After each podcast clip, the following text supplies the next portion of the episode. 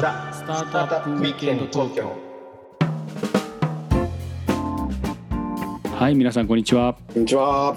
ロックウィステリアのフッティです。ひろきちゃんです。はい今日もザ・スタートアップウィークエンド東京やってまいりました。やってまいりましたね、今日も。はい。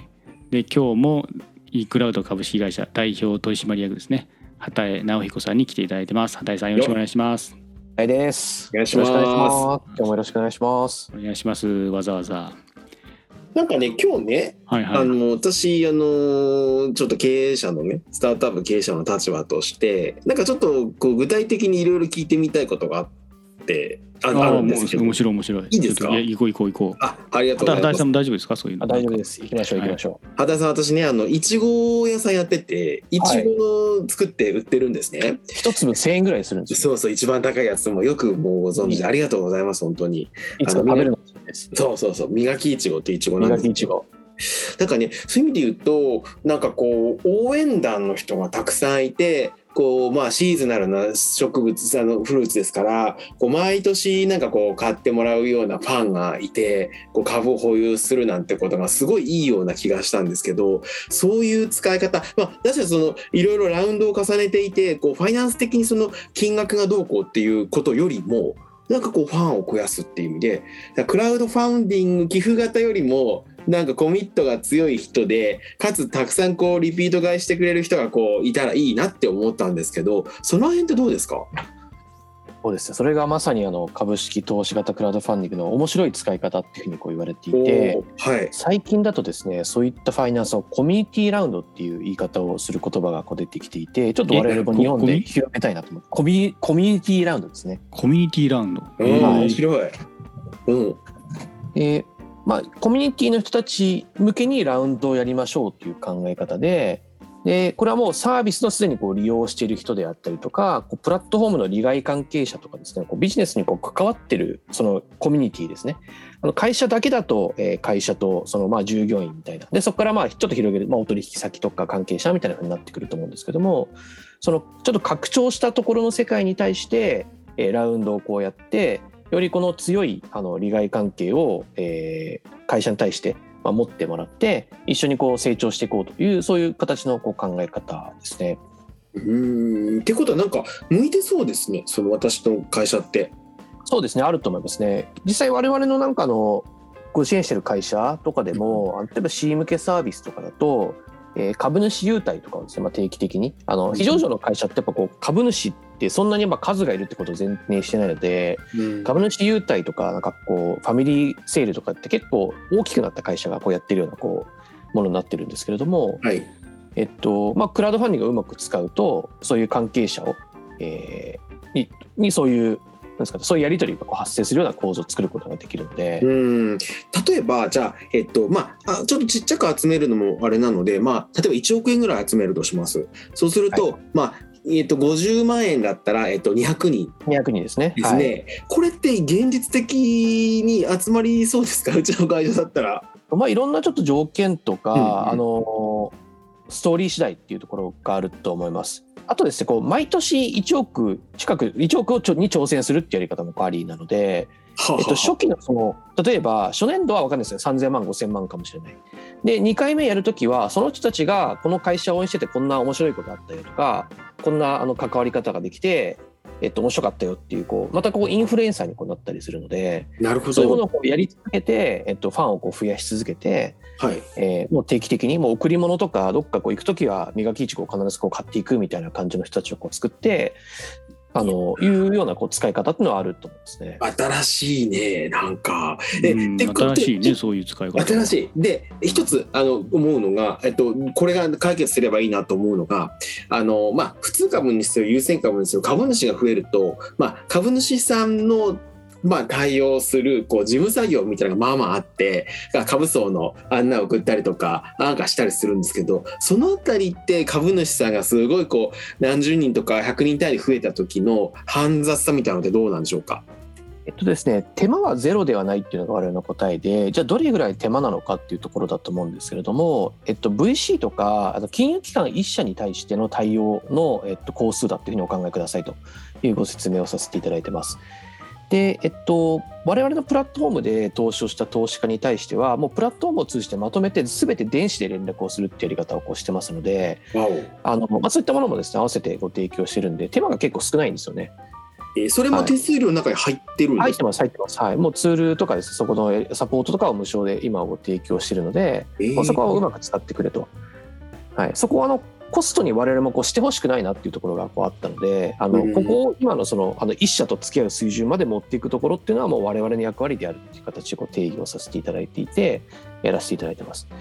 で、やっぱり実際皆さんこう200人の知らない株主入ると、もう手に負えなそうみたいなイメージが最初お持ちになられるんですけど、なんとなくはい。実際なんか、いや、なんもないっすみたいな、なんかこう、今月株主さんからなんか連絡とかあって、困ってることとかあったら言ってください。いや、特にないっすみたいな、大体の定例を、あの、資金調達サポートした後の会社に我々ずっとやらせていただいてるんですけども、うーん。あの、まあ、特段何か、あの、困ったことっていうのは発生しているのは聞いてないですね。うーん。もちろん、あの、たまにこう、キラーパスというか、すごいパスがこう出ることもあって、はいあの、やっぱ個人の200人のいろんなこう、つながりとかがあったりするので、なんかこういうことにちょっと困ってて、あもしお知り合いにそういう方がいればとかっていうのをこうポロッと、えー株主向けの IR に書くと、なんかこの人もしかしたらた助けになりますかみたいな、うそういうご紹介とかビズデブを協力してくれる人っていうのがこう出たりしていて、あの、これもまたあの、200人とか300人株主がいる、えー組織というか、えーなならでは、なんかあの動きとかを今し始めてます。そうすると例えばなんかすごいなんかもう我が社のためにあるようなな感じがしたんですけども あのえっとまあ譲渡制限付きの株式になると思うんですけどその株式はどういう種類の株式で出されるだ方が多いっていうかどれがどれがいいんですかね？まあ、我々が基本的にやってるのは普通株という形でやらせていただいてます。あとは一応種類株式、あのいわゆるこう優先株式っていうのを当社で取り扱うことはできるようにはしていて、まだ実績はないって、あの全て準備は整っているっていう段階ですね。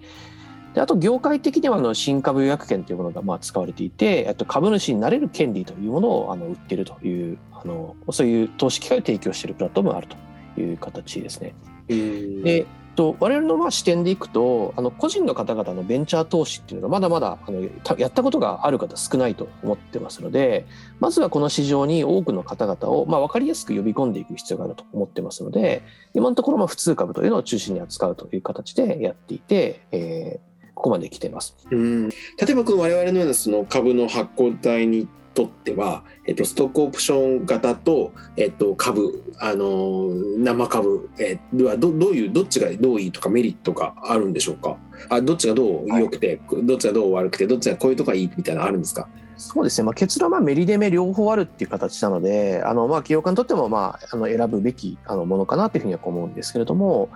まず、えっと、そうですね。企業家目線でいくとあの株主として取り扱いをしなければいけないのはあの株あの普通株であったりとか、まあ、株式である場合ですねっていうのはあのそういった取り扱いをする必要がある取り扱いというのは何かっていうとえ株主総会とかですね、えーの時にえーまあ、招集通知を送って議決権行使をしていただくというところがあのお手間にはなるかなというふうには思います。そこがまあやっていただくところと、まあ、コースが一定発生する。で新株予約権の場合にはあの株主では正確に言うとないのでそこのえのはやる義務自体はこうないというところになります。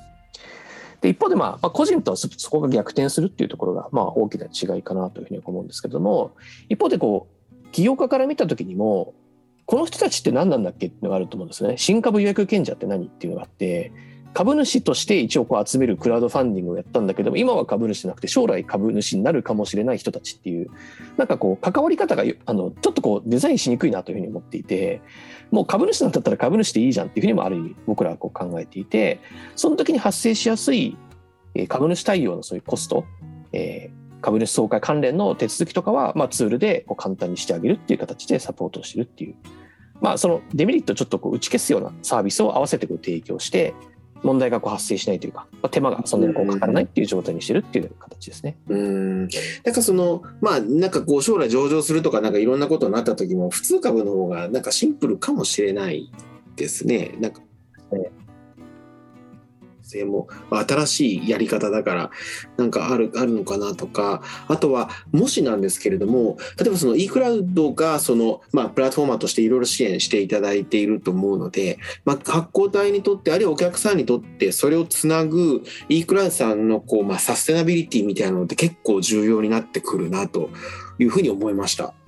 なんかこうバッてこういなくなっちゃったとかあのなると結構あとどうするべってなっちゃう気がしましたね。そうですねやっぱりこの個人の方200人300人と関わったことがあるベンチャー起業家あの経営者の方ってまあいないというのがまあ前提であの僕ら考えるべきだと思ってますので、まあ、特に初期ですねあの株主に200人300人になりましたっていうところその時はこう株主限定イベントをじゃあこういうふうにやってちょっとこう関係性深めましょうと交流始めましょうと。でそれからあのこういう頻度で、えっと、こういったあの交流をしていきましょうということですねこのいろいろこうサポートさせていただいてこう慣れていただくと。で、えっと、1回目の株主総会の時に初めて我々の株主総会ツール自体も使っていただきますのでそこもしっかりとあのこういうふうに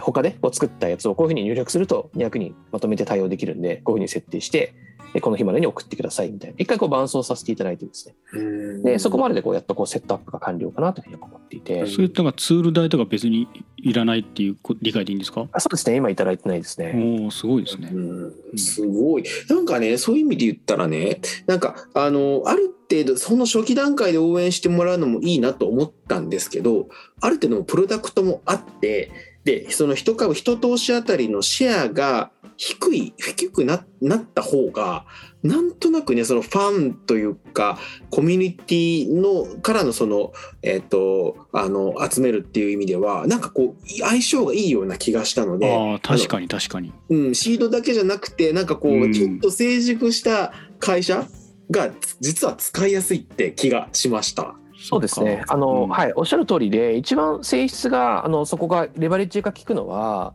あの、まあ、シリーズ B とか C とか、なんかもう、そういう方が。あと、ラストファイナンスみたいな方が。あの、よりそういった個人の方々を巻き込んでやる上では、なんか、あの、いいっていうふうに、我々自体もこう思うんですけど。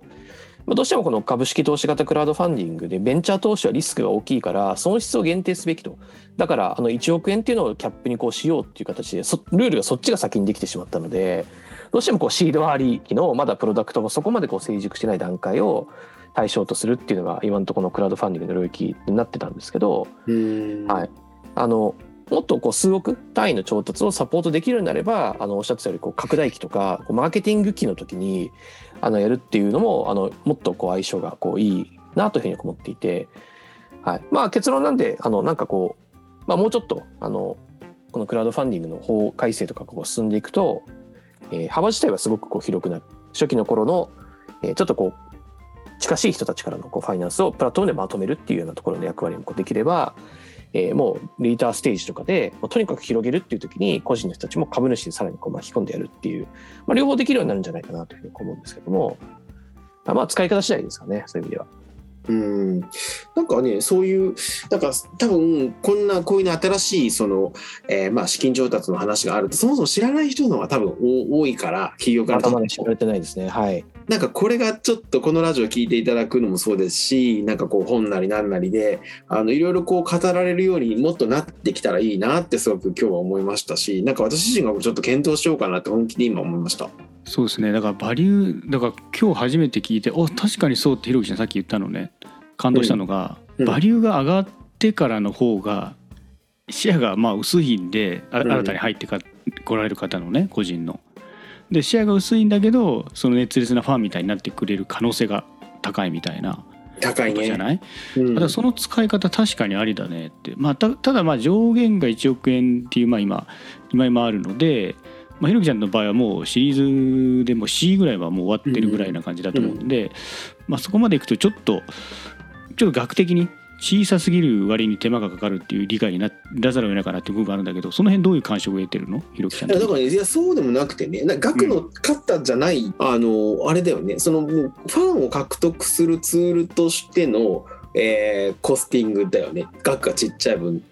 あとはその株主のメンテナンスコストっていうのはそのまあマーケティングコスト。みたいなことで考えるとあのなんかあんまりそうちあのすごくいいなってむしろ思ったのと例えばそのクラウド普通のクラウドファンディングにまあまあ額は少ないですけどね。あの投じる人で構成された私たちの会社の応援者よりもよりこう業種性が高い。ネットワークができるんじゃないのかなって今のお話を伺ってすごく感じました。まあ確かにそうか、まあ、商品購入型だったら1回その磨きいちご買ったらそのキャンペーンは1回は終わりってことですもんね。うん。そうですね、うん。関係性がやっぱこう中長期であのもう5年10年というスパンで応援しませんかっていうあのもう持ちかけなのでそこに対してあの応援してくれる方々のやっぱこう熱量が高いですし、まあ、中長期の関係性っていうのを前提としてるので、使い方として他のクラウドファンディングにないまたあのやり方っていうのがあのこの株式投資型クラウドファンディングでも生まれてきているというそういう状況ですね。もう一個だけ聞きたいのが、えっと、例えば私たちのようなこうステージ、まあ、い何人か株か株主がいますとで、まあ、もちろんその大口で入っている株主がいてそれ既存株主さんからの反応っていうのはどういうのがき期待期待されるというか予想されるものなんでしょうか？株主の方の反応はまだちょっとこう様々っていうのがあの現状だと思ってます。えっと他の案件とかでそこを実際にこう見ていて、えーまあ問題ないねとあの個人の方々あこういう感じなのねっていうのが分かっている方々は全然こう抵抗がなかったりします。で一方でこれまであの少数のベンチャーキャピタルとかあのあの身内のエンジェル同士でこう投資をしててそのあまりこう外部の方々とこう触れながら株主という関係を作ってなかった方からすると、えーちょっとこう異質なものえーなんか黒船襲来みたいな感じですかね。あのなんか大体なんかやっぱそういう、えー新しいものって一定のこう抵抗感とかちょっとこう、えーなんとなくの、えー難しさっていうか気持ち悪さみたいなところが一番あると思うんですけれどもそういったふうにまだ捉えている方々もいらっしゃるかなと思います。ただこういったものがどんどんどんどんこう増えてくることでなんかあそこで大丈夫って聞いたよとかあそこでこんな感じだったって聞いたよっていうのがどんどんどんどんやっぱり各社あのいろんなこう投資家の中でもあの数案件やっぱこう出てきてる入ってるという方々がやっぱ増えてるのでそこの実態を感じてなんかその辺って問題なかったですねみたいなことを言われる方が今すごくこう増えてます。はい、あと最後なんかもう完璧な状態にこうなってくるのはあのそこの分かりやすい上場事例というところが出ればあの会社からやっててなんか全く問題なかったねっていうのが共通言語にこうなるので、えっと、そこまでいけばもう、えー一気にまたこう広がる手法になるんじゃないかなと思ってますね。はいまあ、ちょっとこう難しい話かもしれないですけど業界的に言うとあの新、えっと、信託型のストックオプションっていうのは制度がこうあるんですけれどもあれもなんかどうなのはい。ってかなり言われながらも、うん。え結構何社かのベンチャーがそれでそのスキームでちゃんと上場して、えーそうですね。普通にねあの、はい。上場されてますもんね何社も。そうなん何社も、ですね。はい。うん。みたいなこう誰かがちゃんとその事例を作った瞬間にやっぱ大丈夫だったじゃんみたいな風にこう一気にこう風向き変わるっていう手法になると。うんでもあれですよ畑井さんのこの普通株でやってる分にはもうその上場のリスクっていうのは全くないなと思いましたしまあ普通株ですからね持ってるのは。まだ株主のその審査をちゃんとやってますかっていうところが、うん、そこがちゃんと、やっぱり独占うんチェックはかなりしっかりやってます。いやまあ、そこはだから畑井さんのところの場合は大和証券さんと一緒にやられてるってことですよね。そうですねそこのチェックのところもそうですし、あと上場するときにすっごい地味なんですけどあの株主の方の証券口座を開設するっていう手続きがあるんですよ。それをあのどう誰がどうやるのか、まあ、人数が増えれば増えるほどちょっとこう証券会社の手間が増えやすいっていうのも一個また別の上場プロセスの中での手続きの論点としてはあって、まあ、この辺も具体的にあの我々の方では整理をしていたりします。まああのいろんな今回勉強になりましたけどちょっと時間がねまた来てしまいましたがひろきちゃんどうだった？まあ可能性しか感じないし、まあ、だってさこうにわかにはこの儲からなさそうなこの業界にチャレンジするなんか畑井さんのなんかこうこう起業家スピリッツがねかっこいいなって思いましたね、それが一番の私の感想であと磨きいちごもすごい使ってみたいなってすごく思いました。うんそのににわかには儲かりづらそうっていうなんかだってさ1すごいね。億調達大変よ。あの、うん。個別で。それで 10%20% だってさ2000万のビジネスでしょ？それはやってね、うん、大変だよ。だからそれはもうどんどん実績上げてそういう人がいっぱい増えればすごく儲かるけどさ今今のスタートをってやっぱ志がないとさできない仕事だなって。うんうんうん。まあ確かにそうね、まあ、畑井さんの起業家魂みたいなうんところですかね。っこいいはいということで今日は e クラウド株式会社代表取締役の畑井直彦さんにお越しいただいてまあこの新しい手法であるね ECF についてひろきちゃんといろいろと、まあ、質問攻めにしたっていう回でしたけども畑井さん最後こうどどうですか？僕らのこういうのに出てみてっていうか。そうですね。本当にまだまだやっぱこう知られてない手法だなっていうふうに我々も感じていてでもう起業家の方にもあの投資家の方々にも両方あの知っていただく必要がある手法だというふうに思ってまして、まあ、もっともっとこの手法を世の中に広げていきたいなと思ってます。貴重な機会ありがとうございました。いやいやこちらこそ。ありがとうございます、はい、どうもありがとうございます。はい、じゃあ今日はこの辺で失礼させていただきます。どうもありがとうございました。あ。りがとうございました。ありがとうございました